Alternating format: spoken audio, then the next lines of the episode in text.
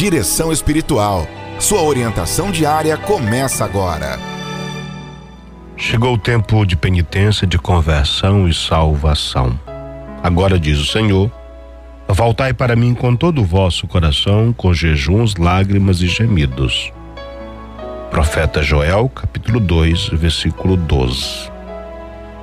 Voltai para mim com todo o vosso coração, com jejuns, lágrimas e gemidos. Jesus nos deixou um modo de ser e agir. Ser e agir como filhos de Deus, irmãos uns dos outros, admiradores e administradores da natureza, dom divino. De fato, ele afirmou: Vós todos sois irmãos. Jesus apreciava as realidades a nós deixadas por nosso Pai. Jesus soube tratar bem os apóstolos que eram um tanto rudes. Jesus soube fazê-los superar o espírito de mesquinhez e de inveja. Amou sua terra sem ater-se às atitudes tacanhas dos fariseus, essênios ou doutores da lei. Jesus esteve bem atento aos sinais dos tempos, mas nunca pediu que nos lembrássemos da data do seu nascimento ou de sua morte na cruz. Foi a igreja que instituiu datas para que nós não esquecêssemos. Ele disse para que celebrássemos a sua memória. Mas celebrássemos a sua memória, lembrando da sua doação.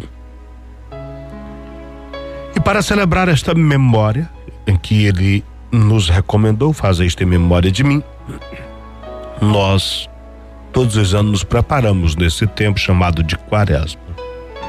O sentido da quaresma, portanto, é de preparação para a Páscoa, vivenciando o mistério do seu sofrimento e morte na cruz.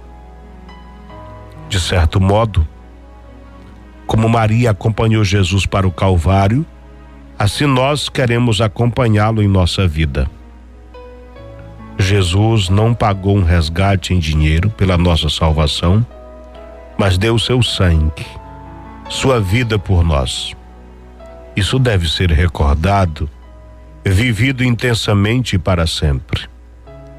De nada teria adiantado Jesus ter se encarnado se morrendo não ressuscitasse. Jesus não nos deixou um catecismo, mas sua vida como exemplo. A igreja traduz em forma de catecismo para nos ensinar as verdades da fé. A quaresma deve ser vivida de modo todo particular.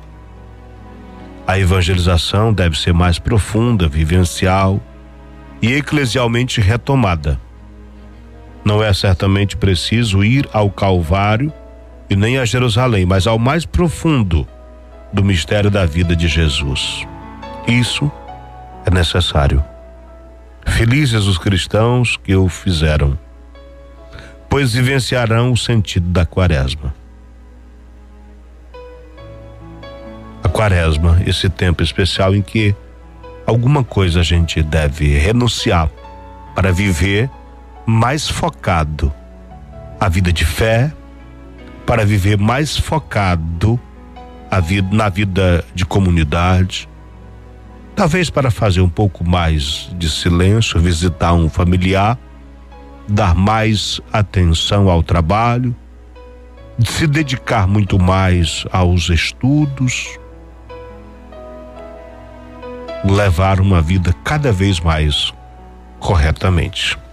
Assim seja. Você acompanhou Direção Espiritual.